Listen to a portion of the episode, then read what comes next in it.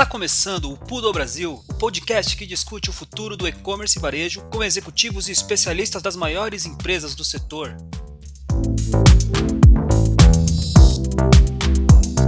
Olá pessoal, aqui é o João Cristofolini, estamos começando mais um episódio do Pudo Brasil. E no episódio de hoje eu estou com a Liana Bittencourt, que é CEO do grupo Bittencourt, uma grande referência no mercado de varejo, franchise, inclusive com um grande evento, um grande fórum que já tive a honra de, de participar também pelo convite da Liana. E agora é um grande prazer estar contigo hoje, Liana, poder conversar um pouquinho né, sobre os desafios, problemas e tendências desse mundo de varejo online e offline. Então, muito obrigado pela tua participação. Obrigada a você, João. E que bacana, né? A gente conseguir se encontrar, assim, é, mesmo que de maneira digital. Me lembro ainda do, do fórum que você participou. Eu acho que foram uh, 10 edições presenciais, uma digital. e agora acho que as próximas serão essa mistura já do físico e digital. Mas. Uh, mas que bom estar aqui com você. Legal, maravilha, bacana, Liana. Bom, para a gente começar nosso bate-papo, queria que pudesse contextualizar rapidamente, né? Acho que já há um bom tempo aí à frente do grupo Bittencourt, né? Como que como que iniciou né, essa, essa empreitada, né, como que você entrou nesse, nesse universo e também hoje, né, quais são os principais pilares, principais desafios, né, o que vocês veem, é, imagino que também passando por muitas transformações, né, principalmente né, recentemente agora com todas essa, é, essas mudanças aí do mercado, então de uma forma bem, bem resumida aí para dar um contexto aí para quem está nos ouvindo também. Super. João, uh, o Grupo Bittencourt tem 35 anos de história. Foi fundado pela minha mãe, né? Sou segunda geração. Ah, não sabia. É... Nossa, minha mãe, Cláudia, fundadora, guerreira, maravilhosa, pessoa que eu tenho muito orgulho. E, bom, ela fundou o grupo na ocasião com um foco bastante forte em processos, organizar as empresas, né? E o interessante é que a questão organizar as empresas o franchising começou a buscar o grupo Bittencourt, porque tinha que fazer manuais, tinha que ter empresa organizada para crescer. E foi aí que a gente se, se ajustou para atender também esse mercado de franchise. Já estou falando alguma coisa próxima, pelo menos uns 25 anos atrás. Eu já estou aqui 22, João, quando eu penso, eu falo, nossa, é uma vida inteira. É uma vida inteira, Mas muita coisa mudou, né? Imagino de lá para cá, né? Não, sem dúvida. Eu acho que a gente começou como processos. Hoje, hoje a nossa atuação é muito forte como inteligência em rede de negócios. Franchising nos buscou há 20 anos, mas a nossa atuação é inteligência em rede de negócio. Então, empresários que querem crescer os negócios, mas precisam ou revitalizar o seu conceito, ou repensar sua modelagem, ou identificar o melhor canal. Ah, eu vou crescer via franquias, eu vou crescer via licenciamento. Não, eu quero crescer via unidades próprias. Então a gente estrutura o crescimento. Por isso que esse posicionamento de inteligência em rede de negócios, todo ano a gente para, olha para ele, mas a gente ainda acha ele contemporâneo. Porque inteligência são os dados da jornada, inteligência é um ponto de venda que seja experiência, inteligência é um modelo de negócio que tenha diferenciais competitivos. Então, acho que o nosso caminho e, é. E redes, redes, plataformas, né? Algo completamente atual, né? E evidente em todos os negócios. Exato, e, e, você sabe que hoje plataforma é o tema, né? Ecossistemas, as plataformas, a gente fez. Eu não sei se. Eu acho que foi no que você participou, foi uns três eu anos. Acho que, é, João. Eu acho que era, é, eu acho que esse tema sim. Era tema não era um tema de, plataforma? É, eu fico brin... É, eu sempre falo, porque os temas, normalmente, a gente sempre faz uma discussão interna, mas a gente tem duas pessoas que estudam muito, que é a Cláudia, que é a sócia fundadora, e a Caroline Bittencourt, que também atua na empresa e é diretora na área de inteligência de conteúdo, né? E aí elas sempre trazem temas tão contemporâneos, porque a gente há três, quatro anos estava falando de plataforma e hoje, assim, é o que é, né? Você não vai ser uma plataforma, você vai ser o quê? então, é, então, eu acho que a Bittencourt está sempre muito contemporânea e talvez por tanto trabalho, né, e dedicação, a gente tem uma carteira de clientes, assim, está atendendo os líderes no mundo. A gente abriu o Bittencourt Portugal ano passado, João, por isso, sabe? A gente olhou para nossa carteira e falou, caramba, a gente tem tantas empresas francesas, italianas, o que, que a gente está fazendo aqui sentadinho no Brasil, né? Vamos pôr uma unidade lá. Ainda mais pensando em rede, plataforma, não dá para se, se limitar, não dá, né, Não dá para se limitar. Então, nossa visão, eu acho que isso é importante, né? Já que a gente faz tanto para os clientes, a gente está aplicando também para a própria Bittencourt. Que o nosso objetivo é ser cada vez mais plataforma. Não, legal. E, e trazendo essa, é, trazendo acho que essa visão ali, né, de, de, de 20, 20 e poucos anos atrás, ou 30, né, que quando surgiu o grupo Bittencourt. Né? Talvez o franchise era uma das, né, não digo que era a única, né, mas uma das poucas né, é, alternativas para você conseguir escalar o seu negócio. Né? Ou você teria né, lojas, né, lojas físicas, unidades próprias, ou você seguiria para o modelo de franchise. É, não existia né, naquela época, imagino, né, as possibilidades online, né, escala digital, enfim. É, e queria entender na tua visão, e até com base na tua carteira de clientes também, né, acho que é, essa transformação, né, do, principalmente quando a gente fala de redes de franquias, né, e agora falando muito de multicanalidade, falando de uhum. omnichannel, né, abrindo canais canais online. É, é evidente que, né, que está claro, e todo mundo fala sobre isso, da importância de ser multicanal, de estar em todos os canais, mas é, nem sempre é fácil, né, para grandes redes de varejo, redes que nasceram como franquias especificamente, né, ter essas essas multicanalidades online também, que era algo que não existia, né? Antes, imagino que hoje é um dos grandes radares de vocês, né? Até com algumas movimentações aí recentes que a gente vai comentar depois também. É, você sabe, João, que você tocou num ponto muito bacana de contar, assim. Eu tô, como eu disse, né, 22. Então, no início, você via, você via o franchising sendo buscado por empresas que não tinham capacidade financeira de crescimento de unidades próprias e precisavam buscar o franchising. Era a forma de financiar o crescimento. É, a escalada por meio do financiamento de terceiros. Então, durante muito tempo, a gente ouviu dos grandes varejistas, e é muito interessante isso, a gente ouviu dos grandes varejistas do tipo franchising, não, eu tenho, eu sou unidade própria e tal. E aí, isso, isso eu digo dos, pelo menos do meu, dos meus primórdios de trabalho, né? Era alguma coisa muito. que pequena empresa que precisava crescer e não tinha condições financeiras. Eu te digo assim que nos últimos 10 anos a transformação é muito relevante, porque se eu pudesse citar empresas que a gente ajudou a franquear, que são líderes nos seus mercados, exemplo, Adidas, o Grupo Luxótica, Samsonite, é, a própria Unilever agora, que tem as franquias da Omo. Então, assim, não são empresas nem que faltam caixa, não é falta de capacidade de financiar, mas é uma definição estratégica orientada a mercado. Pela interpretação de que o franchising pode sim gerar um benefício na ponta, tendo um dono gerindo aquele negócio, aquele pequeno negócio local que participa de uma grande empresa. Então, eu te digo que os últimos 10 anos a gente fez muito projeto para líderes é, globais, motivo pelo qual a gente decidiu, nossa, a gente está aqui sentadinho e atendendo tantas empresas internacionais, vamos agora buscá-las fora. Então, esse foi, um, foi uma das definições. É, e também as indústrias, né? Indústrias que antes não atuavam no varejo, João, eu estou nesse momento com quase 15 projetos de indústria indo para o varejo. São indústrias. Inclusive, é, o mercado, o mercado de e-commerce, né, para para indústrias, né, o mercado B2B é um mercado que está crescendo muito, né? Essas empresas que, que não que tinham contato direto com o cliente e agora conseguem ter, né? Isso, o que, que eles entenderam, né? Imagina que eles estavam refém de ser gôndola de supermercado. Aí agora estão criando lojas ao vivo, seu próprio e-commerce, o e-commerce para os funcionários, as lojas físicas estão se integrando. Recentemente, e aí isso é público a gente está ajudando a Duratex, que se tornou Dexco. Quem diria, uma empresa, né? Sim. Revestimentos cerâmicos, agora orientada também para o consumidor, de um banco, né? Então, quer dizer, o mundo mudou muito. O franchising é, é uma estratégia líquida de expansão, entretanto com controle. E lógico, não posso abrir projetos recentes, mas tem muito varejo forte pensando em franchising como escalada. É, acho que o, o franchising evoluiu. E outros canais também, né? Eu, eu acho que isso não é só, só na questão do franchise, mas as indústrias, as nativas digitais e o varejo tradicional, eles estão se movimentando para ser de fato omni. Não, não dá para não ser mais.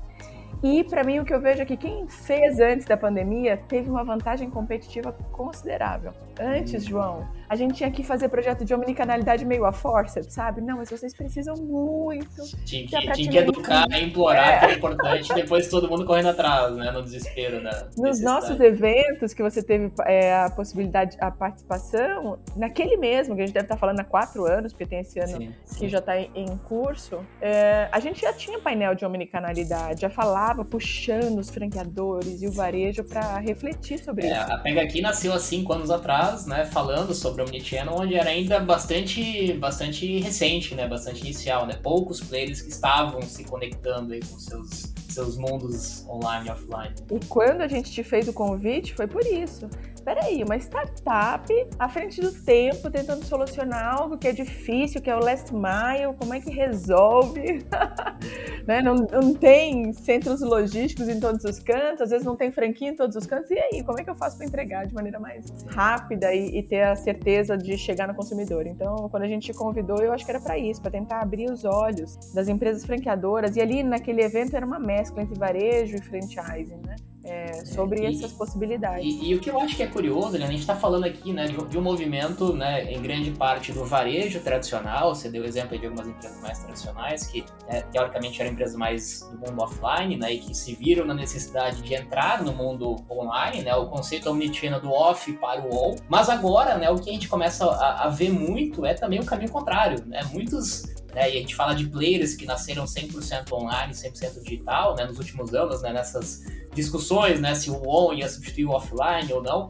E agora a gente começa a ver muitos cases, né, e, inclusive, né, como grande diferencial competitivo dessas marcas digitais que têm presença física, ainda mais quando a gente fala da logística, do last mile, como você comentou, indo atrás da presença offline, né, os próprios e-commerce que nasceram 100% online, ou tendo loja física, né, ou tendo é, franquia, tendo poodles, tendo outras alternativas, mas quase com um movimento contrário, né? E no final a gente chega no mesmo lugar, né? Que é os dois no mundos mesmo lugar, conectados. João. Você sabe que o primeiro projeto de nativa digital que foi para o varejo e que a gente construiu loja deve ter uns 10 anos. Né? E, e, já era assim, startup e tal, e o cara com uma visão muito bacana. Então, e hoje não, hoje hoje está claro por A mais B que essa essa aproximação com o consumidor ela não é só digital ficou nessa discussão, nessa bobagem Sim. de discussão que um canal ia superar o outro, um ia morrer. Nossa, a gente não, a gente como grupo acredita que eles são altamente complementares. Sim. Então é impossível você pensar que um elimina o outro, um complementa. É, acho que hoje, hoje está claro, né? Mas há pouco tempo atrás ainda tinham muitas discussões nesse sentido. Né?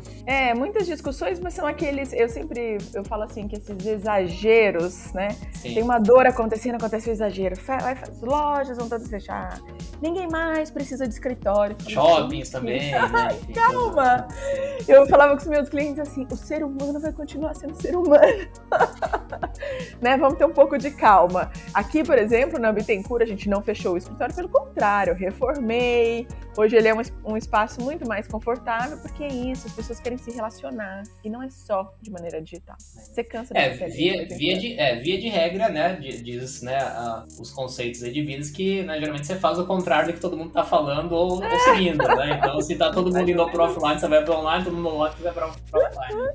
E, e, e, esse desafio, Leandro, você comentou, né, que ó, isso, isso para nós foi muito nítido também, né? Os próprios e-commerce que já estavam preparados aí para esse movimento omnichannel tiveram né, uma vantagem competitiva muito maior no, né, com o início da pandemia, com as lojas físicas sendo utilizadas como mini CDs, né, o Ship from Store, enfim, a loja como, como estoque dos, das mercadorias né, e outros players que tiveram que correr né, atrás do prejuízo, e, inclusive tirando projetos que estavam na gaveta, né, e, conseguindo fazer incrivelmente projetos muito rápidos, né, o que talvez não era imaginados para essas empresas. É, o que, que, na tua visão, né, nesse contato com várias empresas, o que, que são os grandes desafios, né, o que, que, são os grandes problemas, né, os grandes aprendizados aí nessas transformações digitais, nesse pensamento de rede, nesse pensamento omnichannel, dessas grandes redes, né, e desse, dessas grandes varejistas que vocês têm contato?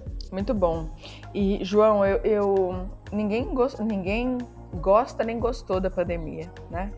Sim. Ninguém nunca vou falar isso, mas assim, ela trouxe aprendizados verdadeiros para as empresas muito relevantes. Né? Então, ela, a gente tem que tirar sempre o lado bom das coisas. Eu acho que a pandemia trouxe essa visão de que é possível ser omnicanal com redes operadas por terceiros. Eu vou te dizer que projetos de omnicanalidade, antes da pandemia, a gente deve ter feito uns cinco, mas assim, né?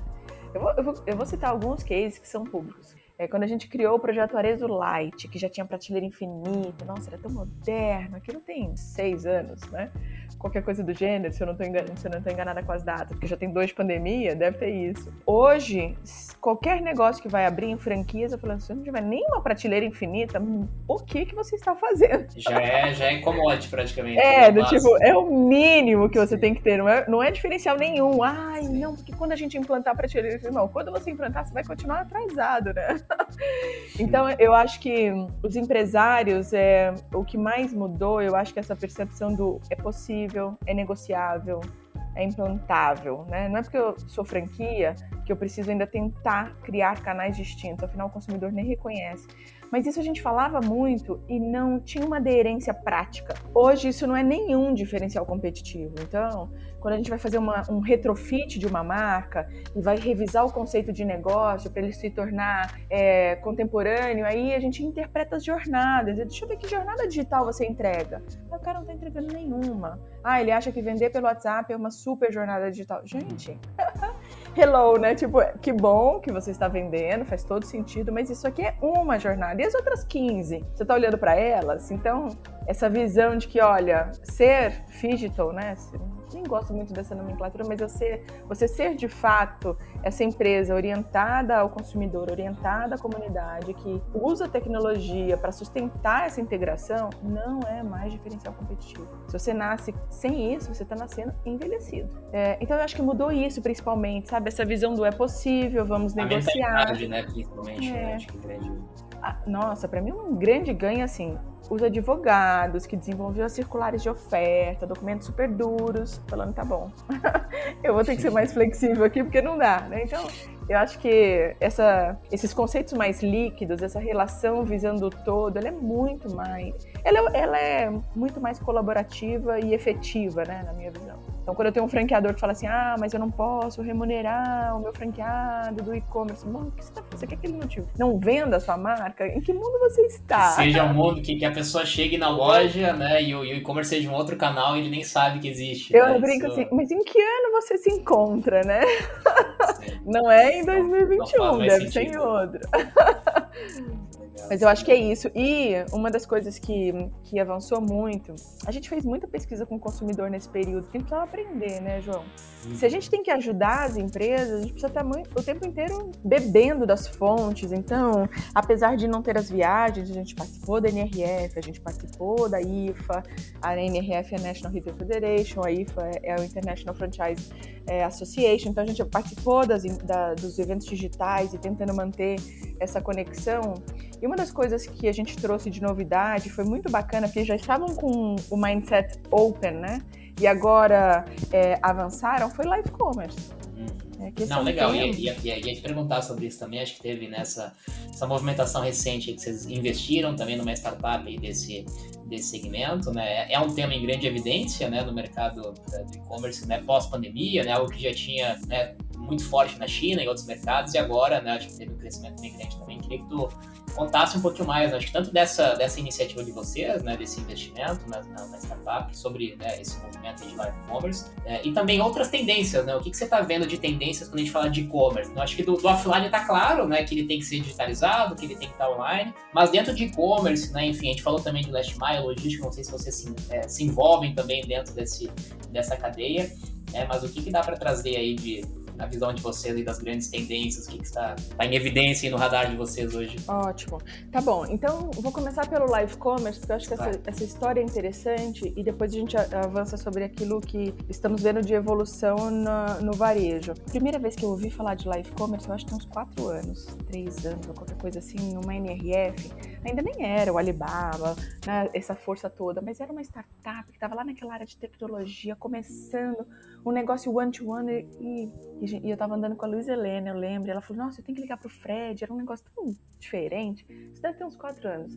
Há três anos o tema Live Commerce veio, pá, na NRF, né? É a transformação, o Alibaba vende, tem o single day, não sei quantos, então aquele, nossa, presta atenção nesse ponto. Eu voltei 2019, né? Eu voltei assim, falando sobre esse tema. Eu falei, nossa, esse tema eu quero me aprofundar. Me aprofundei, entendi, estudei os players, mercado americano, chinês. E 2020 eu falei, eu preciso achar um cara aqui no Brasil que faça isso. Eu preciso achar um cara aqui no Brasil que faça isso.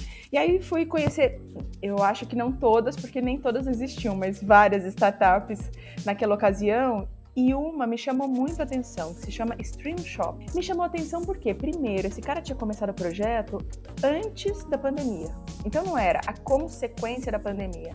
Eu não sei se você ouviu falar da loja ao vivo da Dengo. Então, pelo menos na época da pandemia, todo mundo Sim. falava loja ao vivo, ganhou destaque internacional na mídia. Eu falei, nossa, que coisa legal, deixa eu ver o que ele está fazendo. Conheci o Márcio, que é o sócio fundador, em maio. Bom, negociamos até que em dezembro a gente entrou nessa empresa. E começamos a operar efetivamente a partir de fevereiro juntos, né? O grupo Bittencourt e a Stream Shop. Mas assim, hoje a nossa carteira de clientes vai de do mercado agro à indústria de bebidas. Então a gente tem projeto na BASF, na L'Oréal, na L'Oréal Internacional, o Grupo Boticário, é, na Ambev, na Evino. E aí você pensa, tem indústria que usa franchising, tem Evino que é nativa digital, todo mundo adaptando rápido a essa interpretação do live ser a oportunidade de entregar essa presença de maneira digital. Poxa, se a loja está fechada, se eu estou com menos acesso, mas eu não posso ter menos relacionamento com o meu cliente. Então o live commerce ele vem para resolver essa humanização, essa presença, essa troca. Então a gente está tendo assim, desde operações do mercado agro, quero falar com o fazendeiro de maneira mais frequente, ah, que quero pedir um vinho para daqui a pouco na minha casa. Então, é, e a Stream Shop começou com uma inteligência muito relevante, que ela focou nas dores das empresas. Então, assim, super feliz é, com esse trabalho e muito feliz com a carteira de clientes, né? A gente está atendendo Riachuelo, a gente vai fazer um POC agora com o Renner, então é muito cliente muito bacana. E, Não, e eu acho que é legal, até só fazendo um parênteses, acho que a gente comentava sobre isso, acho que depois vale a gente se aprofundar, né? Acho que nesse conceito de ser uma plataforma, de ser um ecossistema, de ser um marketplace, né? Vocês têm uma grande carteira de clientes, um grande, né, um, grande relacionamento nesse mercado. E como todo mercado, né, tá querendo ser esse marketplace, trazer novas soluções, né, trazer novas opções para sua rede, né, de, de negócios. Né? Eu acho que isso é uma tendência de todos os varejistas, né? Acho que isso vale Sem depois dúvida. Ô, João, e, e teve cases assim muito incríveis, né? Por exemplo, a Vivo. A gente conhece a Vivo pela venda, principalmente, né, de telefonia, internet. Mas a Vivo tem um marketplace gigantesco. Hum. Todo mundo tem marketplace hoje, né? Bom, hoje primeiro, tá na moda primeiro todo mundo é um marketplace. É, Se não for um marketplace. Se não, é, quer, é. se não é, quer ser, né? Tá, tá, na, tá e no, plugar, isso, e plugar o live commerce nos marketplaces te dá uma dimensão tão. Uma cauda, isso de fato é cauda longa, né? Assim, hum. Uma cauda longa digital real, né? Então, eu, eu acho que a gente tem feito muito, muito, muito projeto nesse sentido e eu acho que isso, a gente fala assim, ó. As empresas que estão só concentradas no core business talvez não consigam ser plataforma, porque elas precisam do core e precisam do more. Né? O que, que é o nosso core Bittencourt? É a consultoria, é a estratégia. Mas o que, que é o more business? É as são as lojas autônomas. Por quê? Porque conecta com a expansão.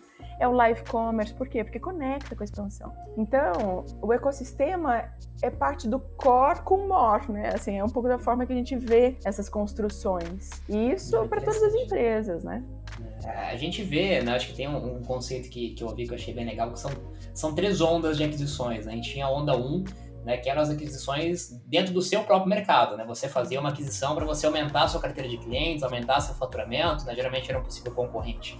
É, a segunda onda são negócios complementares, né? Como esse que você comentou, se complementam, né? Aquilo que você já tem, a rede de contatos que você já tem. E a terceira são negócios completamente distintos, né? Diferentes para você, inclusive, entrar em novos mercados que você não estava entrando ainda, né? Então, o próprio, o próprio conceito de aquisições e investimentos também mudou bastante, né? Das empresas tradicionais e das varejistas tradicionais. A gente está vendo, né? Várias dessas que você citou, né? A própria Renner, enfim, grandes varejistas, seguindo esse caminho também, né? De ser um marketplace, de fazer aquisições, né, de se conectar com outros serviços complementares e dar a melhor experiência possível para o seu cliente, para o seu seller, né, para os seus parceiros. Exatamente. E para mim esse é o caminho sem volta, assim, né? Quem ainda está ali concentrado naquela produção. E, e, e, e, tem muita evolução, viu, João? A gente mora, é, a gente navega na bolha, eu digo assim.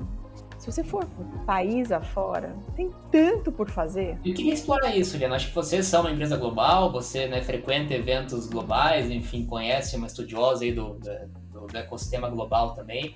É, quando você olha para fora, né, acho que como você comentou que viu o live commerce né, um pouco antes, né, no, no, no evento aí de, de fora também, é, tem muita coisa olhando para fora hoje, né, que não tem aqui no Brasil ainda, quando a gente fala de e-commerce, de varejo, de logística, né, que dá para a gente apontar como grandes tendências, ou, ou, a gente não, estamos né, no, no estágio bastante similar, bastante próximo, né, é, e já estamos aí bem evoluídos nesse sentido. É, eu, eu, vejo o Brasil sempre muito contemporâneo, na bolha. Tá? O que, que eu estou querendo dizer com isso? Existe ali um grupo de empresas que você compara facilmente com líderes. Eu acho que o tema ecossistema ele é, mais, ele é menos maduro no Brasil. Se a gente comparar com o mercado chinês. Tá, tá iniciando, né? É, esse pega é um, um Alibaba, que... né? Pega é. um Alibaba é uma mudança Nossa. grande. então, esse é um tema que a gente está começando no mercado brasileiro. Mas quando você fala do varejo, as lojas físicas, as integrações, aquela cúpula de varejo antenada, ela não deixa nada, nada a desejar. Lógico que as lojas têm espaço para ser mais experiência, a loja tem espaço para ser mais mídia, a loja tem mais espaço para ser a última milha. Eu acho que isso tudo ainda tem espaço considerável. Mas saindo dessa, desse grupo contemporâneo, aí o Brasil tem tudo para evoluir ainda. Se você vai daqui até Jundiaí, você encontra empresas que ainda nem fizeram suas lojas. Então, né? Tem, tem tudo por fazer. E eu acho que essa é a beleza desse país que a gente tem. Sem dúvida. Eu tem sou casada. Problema, né? Muita coisa pra ser resolvida. Eu sou casada com um português, João, e ele fala assim: gente, eu nunca vi um lugar com tanta oportunidade, né? Então ele olha o Brasil dizendo: gente, vocês são um mar um país de muitas oportunidades. Então, é, a resposta, talvez, para sua pergunta é: tem um grupo de varejo forte, arrojado, que esses caras não deixam nada a desejar. Né? Tem melhoria, sempre vai ter.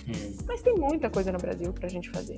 E, e, como, como futuro, a gente está falando de live commerce aqui, mas a gente conta nos, nos, é, são centenas de empresas que talvez usem, mas a gente tem quantos milhares, entende? Assim, ainda é muito nichado eu diria. Qualquer coisa, se a gente pega o próprio mundo online, né? A gente tá falando aí de agora 10%, tudo que a gente fala que parece que é muito grande, né? Talvez porque a gente vive numa bolha também dentro desse, desse ecossistema, Exato. né? Mas tu olha pro, tu olha de fora com uma lupa, tem um oceano enorme ainda para ser explorado. Fora o quanto cresceu nessa pandemia, né? Eu acho que só é só alcançou esse percentual porque cresceu muito na pandemia. Se a gente sim, olhasse dois sim, anos sim, atrás. Sim, era menos, inclusive, bem menos. Mas assim, muito trabalho por fazer. Eu acho que o varejo tem muita oportunidade.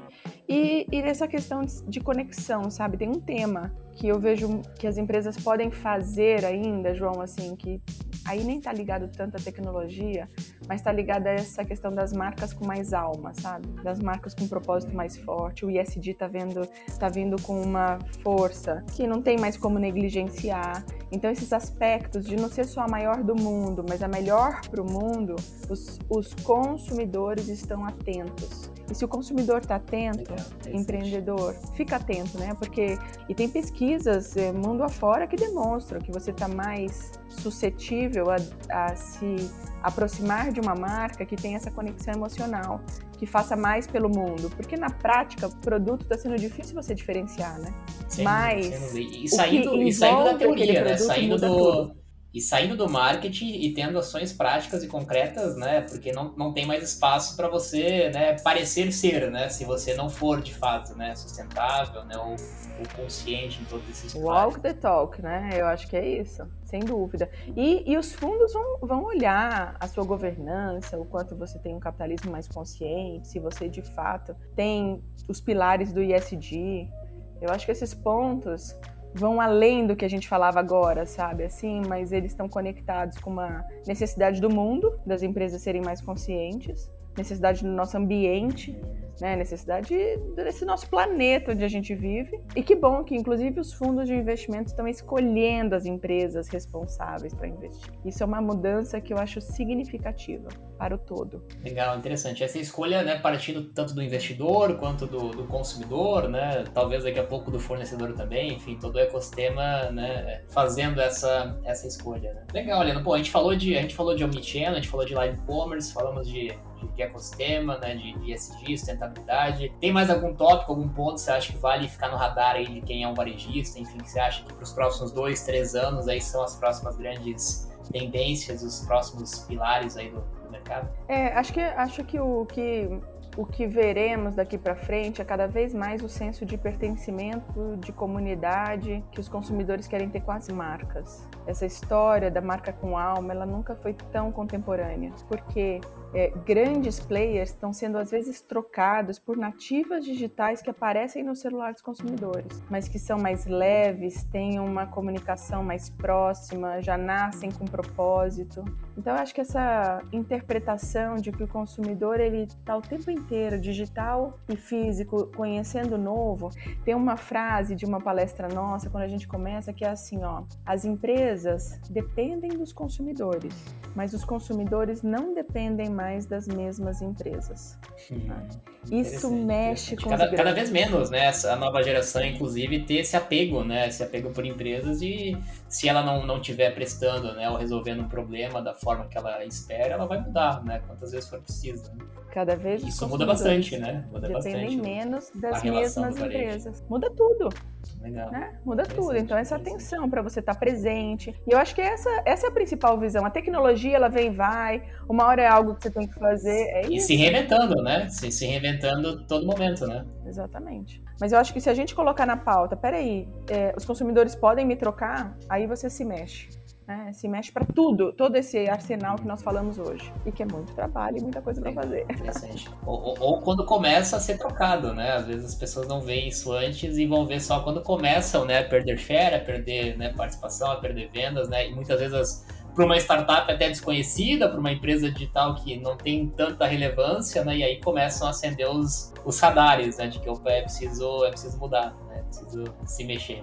Super. Não, mas eu ia só te contar uma história simples, mas acho que demonstra isso. Hoje eu não vou mais comprar legumes e verduras e frutas no supermercado tradicional. Uma startup de produtos orgânicos entrega na minha casa uma vez por semana. Eu sou o exemplo vivo disso. Eu já passei de 40, não sou mais uma jovem. Mas peraí, eu acabei de achar uma coisa no meu celular super legal, que conversa com os meus valores, uma empresa sustentável, acabou. A minha receita de FLV do supermercado não existe mais. Porque ela chega na minha casa, hiperconveniência, clube de assinatura, numa empresa que eu me conecto mais emocionalmente. Não precisa ir muito longe, hein? Eu acho que eu tô dizendo, eu quero dar sim, de exemplo sim, é isso, não precisa ir muito longe. Não é o jovem, sou eu, uma mulher madura, 40 anos, que fiz a troca e por algo, algo do dia a dia, né? Algo rotineiro, algo que né, você, você, utiliza com bastante frequência, né? Tem um valor agregado muito grande né, ao longo de um, de um mês ou de um ano e que muitas vezes são dores, né? São coisas que poderiam ser facilmente resolvidas, né? Ou feitas por grandes players, mas que são negligenciadas, né? E surge uma startup, né? Vendo um problema desse para que crie uma nova solução. É isso. Legal. E, e como, eu acho que até para a gente chegar aqui no, no, no final do nosso bate-papo, acho que eu sempre gosto de tentar trazer essa, essa, essa pergunta também, ainda mais no seu caso, né? Como se manter atualizado né, nesse mundo né, em constante né, é, mudança, né, ainda mais né, se colocando na posição do, do grande varejista, do grande e-commerce, enfim, ele sabe que o mundo está mudando né, de uma velocidade cada vez maior. Né? Vocês né, são uma grande fonte de, de, de, informação e de referência, né, como pelo trabalho de vocês também. É, tem alguma, né, alguma dica aí que você costuma né, é, utilizar? Sei que tem uns eventos, né, enfim, tem canais, tem como se manter atualizado aí nesse ecossistema tão, tão diverso e tão dinâmico no dia de hoje? É, ô, João, eu estava esses dias pensando sobre isso, né? Os inconformados, os. Sabe, tem aquelas pessoas chatas que acham que nunca tá bom? Sempre dá para melhorar? Uhum. A gente precisa dessas pessoas junto, junto conosco. Por quê?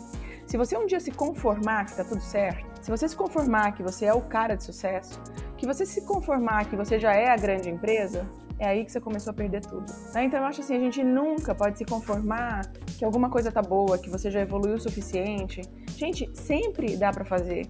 Eu brinco com o meu time, assim, ah, não dá para fazer. Gente, quem não tem cão, vai lá caça com gato. Olha só, não fica sem inovar, não fica sem fazer. E, e às vezes são coisas simples. Então, não acha que tá bom, não, porque o dia que você achar que tá ótimo, você começou a ficar ruim. Se você tiver o tempo inteiro buscando, ainda dá para ficar melhor, ainda dá para economizar um pouco, ainda dá para ser mais eficiente, você tá constantemente evoluindo. O o qual evolução a gente não vai saber. Há cinco anos ninguém falava de live commerce. Hoje, se você não tiver, você está você tá fora do que é tendência. Então, a tendência ela vai mudar. Mas se você tiver esse comportamento o tempo inteiro um pouco melhor, ó, eu brinco aqui com, o meu time, porque eu sou das chatas, né? Que nunca tá bom, sempre dá para melhorar. E eu dizia assim: ó, eu colocaria uma plaquinha lá na porta da Bittencourt que é assim, em construção. Se eu achar que tá construído, acabou. Mas ela tá em é, construção é, permanente. É o, famoso, é o famoso estágio beta, né? Das startups de tecnologia. Você sempre tá em estágio beta, sempre está em estágio né, de validação e de construção. E acho que legal essa tua né? Eu acho que esse teu exemplo, esse teu comentário, que realmente é quando você tem esse sentimento, né, essa mentalidade, né, esse inconformismo, né, positivo, né, é, é isso que alimenta a trazer novas inovações, soluções, novas ideias, né, novos conteúdos. Mas se não tem isso, pode ter uma abundância de oportunidades, de informações que você não vai, não, não vai se conectar, não vai buscar, né, não vai conseguir executar também. Exatamente. Legal, legal. Bom, legal, Helena. Bom, quero te agradecer por esse nosso bate-papo, sempre uma, uma grande aula e ouvir né, é, toda a experiência e o conhecimento de você, te parabenizar pelo, pelo trabalho de você, certamente uma grande referência né, em, em educar, em conscientizar né, esse mercado, te agradecer também pelo, pelo teu tempo, parabenizar pelas iniciativas aí, né, aquisições, né, esse pensamento global, tenho certeza que tem muita coisa aí para acontecer e o mercado né, certamente precisa né, cada vez mais aí de de educação e de informação também. Então, muito obrigado aí pelo teu tempo. João, obrigada a você pela oportunidade. Conta sempre com a gente, a gente está junto mesmo. E vamos ver, né, se o ano que vem a gente não aproveita e faz um evento físico e digital ao mesmo tempo, para a gente poder se encontrar e ao mesmo tempo continuar aprendendo. Com certeza. Maravilha, Liana, te agradeço e até a próxima então. Um abraço. Até, João. Obrigada. Tchau, tchau.